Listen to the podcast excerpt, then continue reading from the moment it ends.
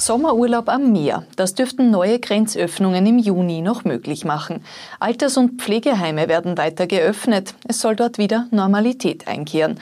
Und Kommissar DNA soll Klarheit bringen, ob Wölfe jetzt auch im Salzkammergut unterwegs sind. Herzlich willkommen bei OEN Kompakt. Mein Name ist Daniela Dahlke. Ab 16. Juni wird auch eine Reise nach Kroatien kein Problem mehr sein. Das Außenministerium kündigt heute an, dass Urlauber auch bei der Rückkehr ab dann keine Probleme mehr haben sollen. Die Einreise nach Kroatien ist für Österreicher ja jetzt schon möglich. Weitere Grenzöffnungen für Italien und Griechenland sollen morgen Mittwoch bei einem runden Tisch besprochen werden. Auch für diese beiden Urlaubsländer zeichnet sich eine Öffnung in einer Woche am 16. Juni ab. Auch für die Bewohner von Alten- und Pflegeheimen soll es jetzt ein großes Stück weiter Richtung Normalität gehen. Was Besuche und Ausflüge betrifft, wird in Betreuungseinrichtungen jetzt weiter gelockert. Rudi Anschober, Gesundheitsminister von den Grünen weil uns alle Expertinnen und Experten sagen, es ist an der Zeit, von diesem Schutzgedanken, von diesem Prioritären hin in Richtung wieder einer möglichst normalen Lebenssituation zu gehen. Auch Kinder dürfen in Altersheimen wieder auf Besuch kommen. Und es sind auch wieder Besuche in den Zimmern möglich. Was bleibt, ist der Sicherheitsabstand. Und auch Händeschütteln und Umarmen soll noch vermieden werden. Kritik wird heute daran laut, wie manche Pflegeheime die Corona-Schutzmaßnahmen ausgelegt haben. So seien ältere Menschen regelrecht weggesperrt und isoliert worden, auch noch seit die Lockerungen Anfang Mai in Kraft getreten sind. Susanne Jacquemart, Bewohnervertreterin. So wurden Einrichtungen generell versperrt. Bewohnerinnen wurde mit einer 14-tägigen Zimmerisolation gedroht, wenn sie die Einrichtung zum Beispiel für einen Spaziergang oder einen Ausflug verlassen wollten. Für diese unverhältnismäßigen Maßnahmen gab es keine gesetzliche Grundlage. Die Bewohnervertretung gehe derzeit vielen Beschwerden nach. In den heute präsentierten neuen Richtlinien heißt es, Bewohner von Betreuungseinrichtungen dürfen nicht schlechter gestellt werden als Menschen, die zu Hause wohnen.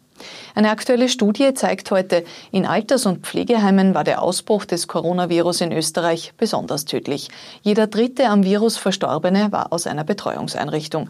In Summe waren es 222 Heimbewohner, die an Covid-19 gestorben sind, davon 13 in Oberösterreich. Die Sterblichkeit war hier besonders hoch. Liegt sie in Österreich generell bei 3,6 Prozent, sind in Alten- und Pflegeheimen rund 27 Prozent der Infizierten gestorben.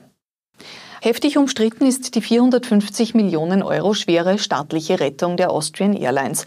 Vor allem, dass die Kurzstreckenflüge innerhalb Österreichs aus Umweltschutzgründen gestrichen werden, verärgert die Regionalflughäfen. Salzburg ist unmittelbar betroffen, Graz und Klagenfurt könnten folgen. In Linz sind die Zubringer bereits gestrichen. Wesentlicher Kritikpunkt am Paket ist auch, dass es für die 150 Millionen Euro Steuergeldzuschuss für die Auer keine Gegenleistung gebe. Binnen eineinhalb Wochen sind 200.000 Österreicher weniger in Kurzarbeit und wieder voll beschäftigt.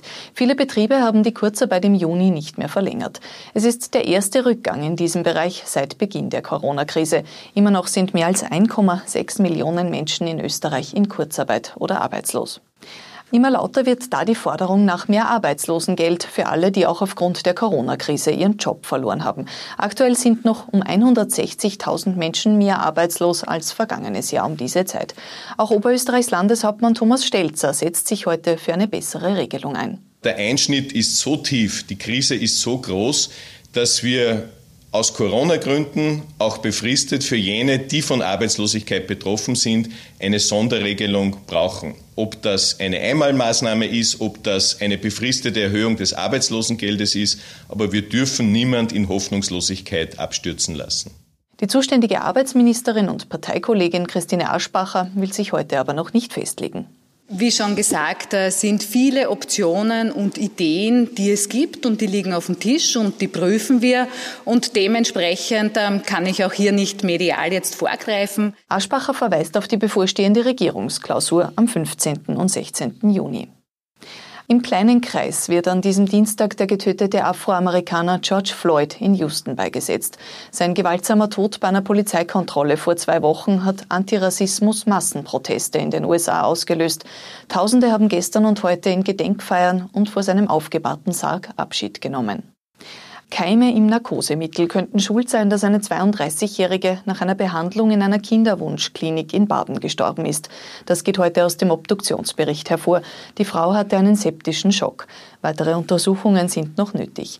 Zwei andere Frauen, die auch vergangenen Mittwoch dort behandelt wurden, kämpfen noch auf Intensivstationen ums Überleben. Und ein Video aus Kirchham erhärtet den Verdacht, den auch Jäger schon haben. Einer, möglicherweise zwei Wölfe dürften sich jetzt auch im Raum Vöcklerbruck-Gmunden herumtreiben. In Kirchham, wo das nächtliche Video entstanden ist, ist ein Rehkitz gerissen worden. Ob es wirklich ein Wolf war, wird eine DNA-Analyse in den nächsten Wochen zeigen. Auch ein Schafriss in Gmunden unterm Stein muss noch genauer untersucht werden. Soweit die wichtigsten Nachrichten des Tages. Wir haben morgen wieder aktuelle Informationen kompakt für Sie zusammengefasst.